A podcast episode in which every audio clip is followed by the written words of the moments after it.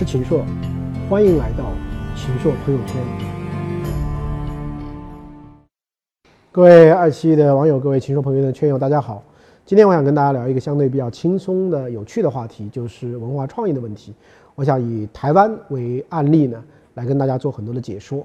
那不久前呢，因为我的女儿要过二十岁的生日，所以我带她呢一起到了台湾。她曾经哈日，她也曾经哈韩。那么她到美国留学以后呢，也对美国的流行文化很熟悉。但是这一次七天的台湾之行呢，让她深深的爱上了台湾。所以她跟我说，为什么一个上海的小姑娘会爱上台湾？她说其实是觉得，虽然台湾在硬件意义上比上海落后了很多，但是台湾的文化创意的感觉以及这种文化创意在日常的美食、日常的商品消费、日常的服务在方方面面的体现呢，让她觉得特别舒服，让她觉得还想再去。所以我觉得，一个让人还想再去的地方，就把不可贸易的服务做成了一个可以持续消费的一个市场。我觉得这是非常非常有意思的一个话题，所以我们今天一起来探讨。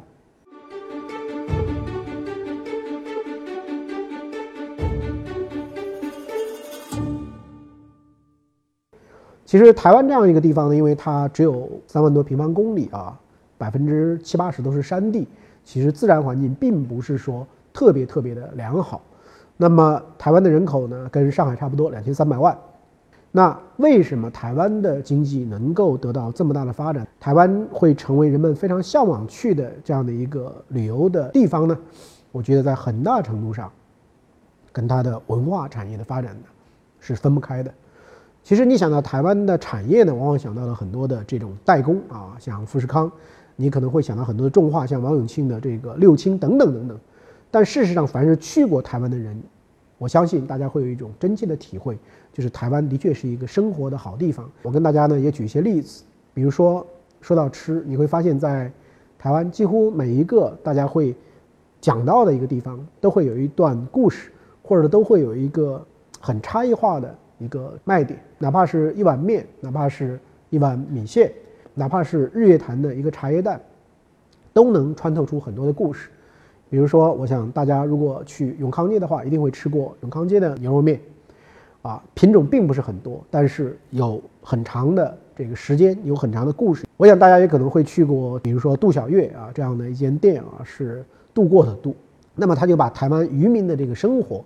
变成了我们现代的很精致的这样的一种生活，里面有很多的这种典故啊，也有很多的这种特别的做法。甚至说，在日月潭旁边的高龄的这个老奶奶一直在卖的这个茶叶蛋，很多人也会跟你说，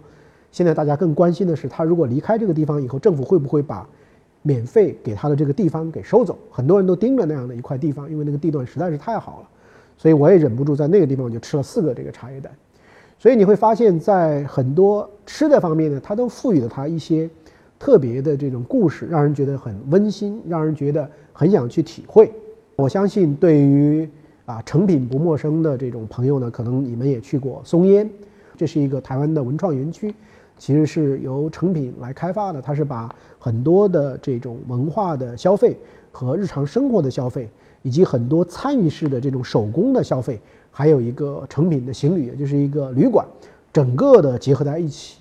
那么那个旅馆的大堂的后面，就是这个书架是顶到天花板的，所以让你一进去呢，就有一种很浓厚的。一种书卷气，而且呢，非常的这种安静。在松烟的这个台北文创的这个园区，你可以看到有很多很多的产品，比如说，啊，很多的这种香皂跟护肤有关的产品，它会告诉你，它是啊海水里面一点一点的提炼出来的。它会有一面整个的这种玻璃墙，让你可以去看，在两个厚玻璃夹的这个中间，海水、海盐第一次的这个。收集，然后晾晒，然后最后的整个的这个过程还给你放了这个录影片，有很多很多的产品都把它整个的从最初的原材料起源的这个过程呢，全部啊为你展开啊为你打开。事实上，这样的东西里面包含的都是很多很多的创意，很多很多的这种美学的符号在这个里面。如果你去啊放天灯的地方，那个地方刚好在铁路边，我相信有些朋友可能去过。你也会感觉到，这其实是一个生产愿望的地方，是一个放飞愿望的地方。反而在那种地方，其实我到现在为止，我都不会去考虑价格。而我的家人啊，我的女儿，他们也买了很多很多的各种各样的吉祥物。那么在松烟的那个地方，我自己看到了有一个这个专门做小的这个吉祥物的这样的一个地方，它是把你生日的每一天全部都有，从一月一号到十二月三十一号，每一天都有一个专门的一个吉祥物，而且里面有一个意义的赋予，所以我当然就会捡到我的生日、夫人的生日、孩子的生日，把它们全部都收回来。还有一些很特别的日子，我们收回来会放在自己的这个床头，或者是放在某一个重要的这个位置。所以，他又把很多的商品跟我们的生命其实又联系在了一起。然后你可以去看，在台湾的很多的啊商场都有很多很好的这种参与的这种模式。有一个号称叫“红点旅馆”的旅馆，它之所以出名，是因为用了一百零二块的这种不锈钢做成了一个从顶楼到一楼的这样的一个滑滑梯。所以呢，很多的小朋友呢就特别特别的喜欢。在台北的很多的街道的这个路面，都让孩子们用彩色的图画和马赛克的图案，然后来做成新的这样一种充满生机盎然的这样的一种路面，能够焕发出另外的一种滋味。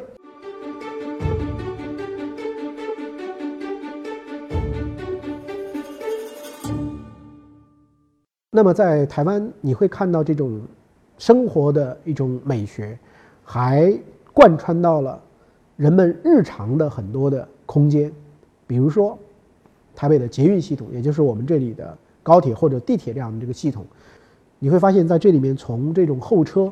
到乘车，到方方面面的这个指示，再到给智障人士、残障人士的所提供的特别的通道，都是非常非常的方便。台北曾经发起过一个活动，就是说你的文化创意如何帮着，呃，听不到的人、看不到的人、腿脚不方便的人，如何到餐馆里面去，那么。很多的文化创意的设计人员是把自己的耳朵给关上，把自己的眼睛给蒙上，然后把自己完全当成一个残障的人士，在一个餐厅里面，怎么样的去行走，什么样的通路是最合适的，是能够帮到他们的。包括留给盲人特别的这种点菜牌，其实在这些方面，以人为本的方面，就是文化也能够扮演很重要角色的。这样的一些地方，那么在这个台北，我经常在思考一个问题：为什么一举一动，为什么一言一行，为什么一菜一汤，很多的这个东西，都把它们变成了一种文化的符号，通过这样一种符号来提升了它的附加价值。后来我想到了一个道理，就是在台湾，因为这个地方非常非常的小，而且这个地方大量的。这样的一种服务呢，其实都是非贸易的产品，就是它不可能去出售的。所以很重要的一个经济发展呢，就是要依靠观光旅游的游客真正喜欢这里，能够不断的到这里来。所以像我的好朋友吴晓波，几乎是每年都会带着家人到台北去，到台湾去。如果能够让游客会变成回头客，会经常的喜欢这里，那么我相信一定要把这种不可贸易的生活的这样的东西呢。一定要变成非常非常的有吸引力，一定要变成让你感觉到像一个家一样。所以我在宜兰那个地方住过一个温泉的这个酒店，我就会发现到，它所有的细节都真真正正的帮你去着想，包括你到室外去洗这个温泉，然后呢，每一个的这种摆放，每一个的这个细节，都让你觉得非常非常的舒服。而在晚上。到八九点钟的时候，还有专门的这个演出，如果你愿意参加，你可以去。而那个演出非常非常的简单，一个人在弹奏，另外一个人在用各种各样的我们大陆的很多地方的这种方言来为你表演。比如说给你唱昆曲，比如说给你唱这个《浏阳河》，等等等等，你会看到它会让你来自祖国大陆各个方面的人都会觉得这个地方是一个我的家。这都是非常非常用心，所以我觉得正是因为地方少，正是因为其实很珍惜这个地方的服务，所以才把在服务里面用了这么多的这个心思。美学并不是高高在上的一个东西，其实就是跟生活融合在一起。今天台湾的有很多的这种日常生活的这样的产品跟服务呢，其实都向日本做了很多的学习。您也可以在大头频道战略合作伙伴喜马拉雅 FM 收听本节目音频。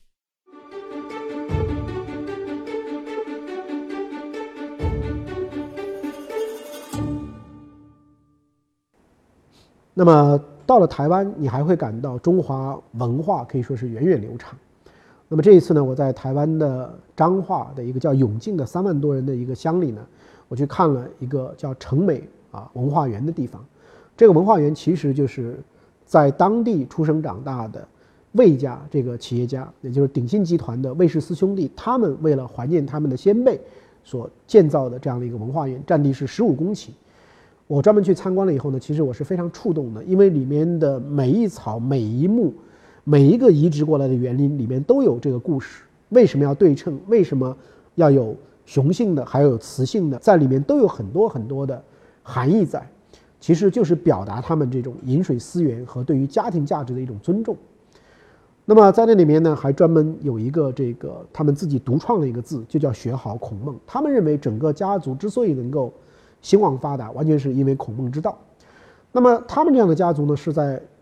很多辈以前从福建迁过去的，所以最早建的这种小的房子呢，都是闽式的建筑。而现在的，这很多的建筑呢，都已经破旧不堪，所以他们花了很大的力气，要在这个原来的这个房屋上，然后来加固、来修缮，让它变成这种他们叫做成美学堂这样的一个地方。为了要把这样的房子给修葺好，因为他们不允许打一颗钉子，都像我们中国的这个传统的这种建筑的这种工艺啊，所以他们还专门在旁边建了一个一比一的这样的一个仿造室，就是任何要修的东西，现在就以仿造，而且是完全逼真的建造好以后，再把这种工艺技术移植过去。所以现在已经建了这个，一共是这个家族几代，啊，有这个。二十几间这个房子，然后在里面的房子，你可以看到，想见到当年的这种家庭的这种困苦，很多个孩子可能就是在一个小小的这种房子里面，然后在这里面呢，每天还要上香啊，而且这样的整个的一个园区呢是无偿的，对于附近的民众开放的，还专门有一个很大的这个大厅给他们这个放电影，而且这个地方呢，因为这个园艺的维护很花人力，所以其实又给本地创造了一定的这个就业的这种环境。所以我在那个地方去参观的时候呢，就感觉到，其实你说中华文化、中华文明的很多的根，我反而觉得在这里面能够找得到。正是因为有这样的一些传承，那么我们发现台湾的很多的这个企业的这种向心力和企业文化的凝聚力呢，也显得这个特别特别的这个强大。其实，在台湾，我的导游朋友告诉我，他说这个其实美学并不是高高在上的一个东西，其实就是跟生活融合在一起。他说：“台湾的设计是什么呢？”他说：“举了一个例子，他说在台北有可能有好几千个是打扫街道、清洁的这样的服务员。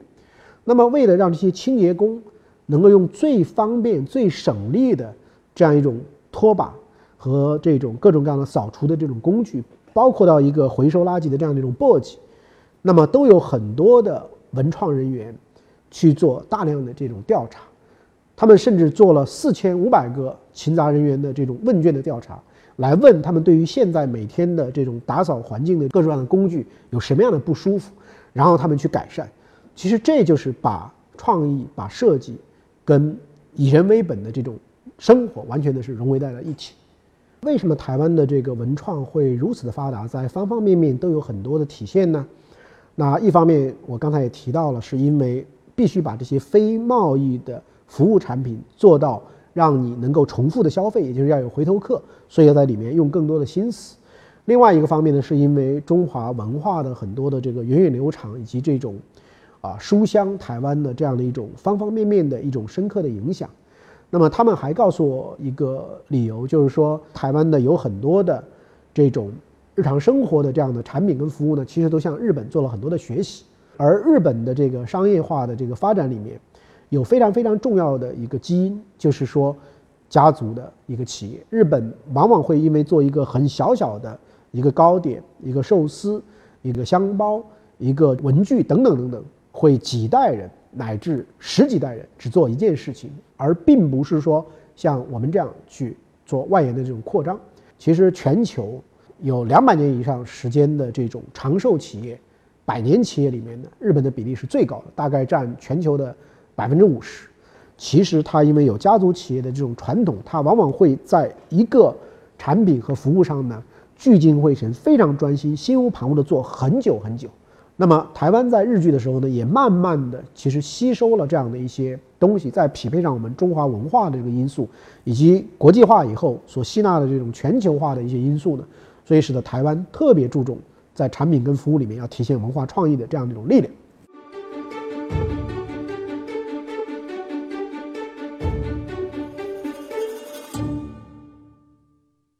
那么相比起来，我们的这个中国大陆呢，因为有多年的这个鸦片战争以后的，比如说持续不断的战乱啊，那么新中国成立以后又有这种政治的这种不稳定、文革这样的一种影响。改革开放以后，我们遇到了空前的机会，我们有全球增长最快的速度，有我们全球最大的市场，但是我们似乎还没有到一个沉下心来、安静下来，在一个点上持续的去做出精品、做出良品的这样的一种传统跟习惯。我看到有一个统计说，中国两百年以上的品牌呢，只有五个啊，大概就是六必居、同仁堂、张小泉、王老吉和陈李济；一百年以上的品牌呢，也不是很多，就是像同仁堂、云南白药这样的这个东西。所以，我们对于传承、对于把一件东西做精做好的兴趣，其实是赶不上创新、扩张和外延式的去拓展这样的这种兴趣来的大。那么，未来我们的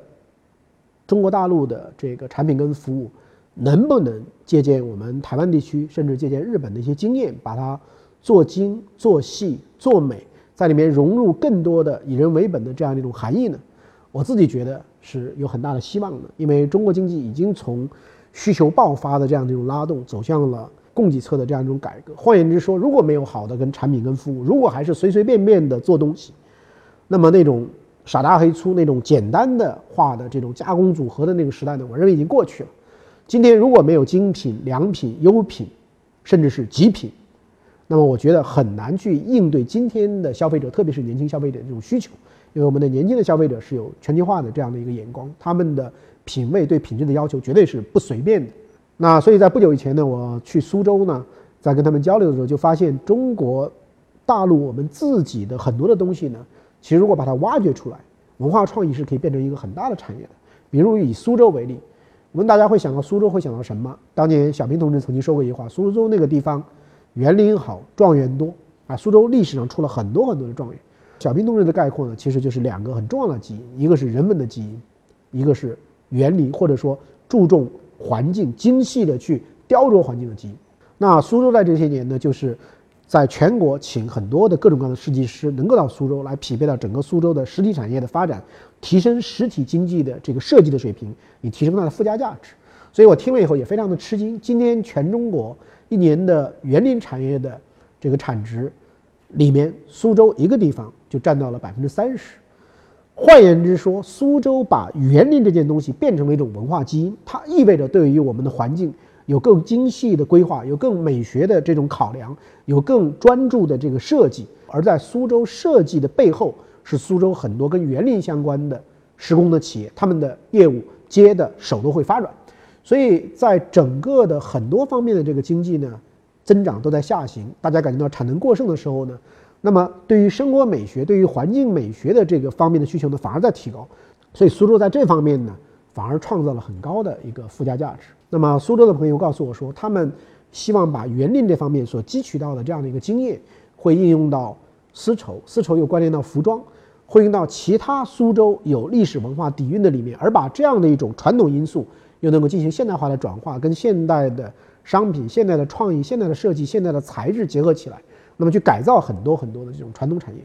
所以我从苏州的这样的一个个案呢，也看到说，我们大陆的很多的这个城市，很多有文化底蕴和人文内涵的城市，其实在未来的文化创意方面呢是大有可为的。我觉得我们说自己有五千年的文明的历史，但是这种文明的历史能不能让我们真正看起来像是一个彬彬有礼的非常有文化的民族？能不能让我们的日常生活，让我们的行为，让我们的消费里面都充满着文化的力量，充满着美学的力量？我觉得这方面很有可能是中国经济未来增长的一个重要增长点。换言之说，我们要从一个很随便的、简单化的那样的一种消费，到一个不随便的、认真的、更加有文化的消费，在这里面其实会是一个非常非常庞大的市场。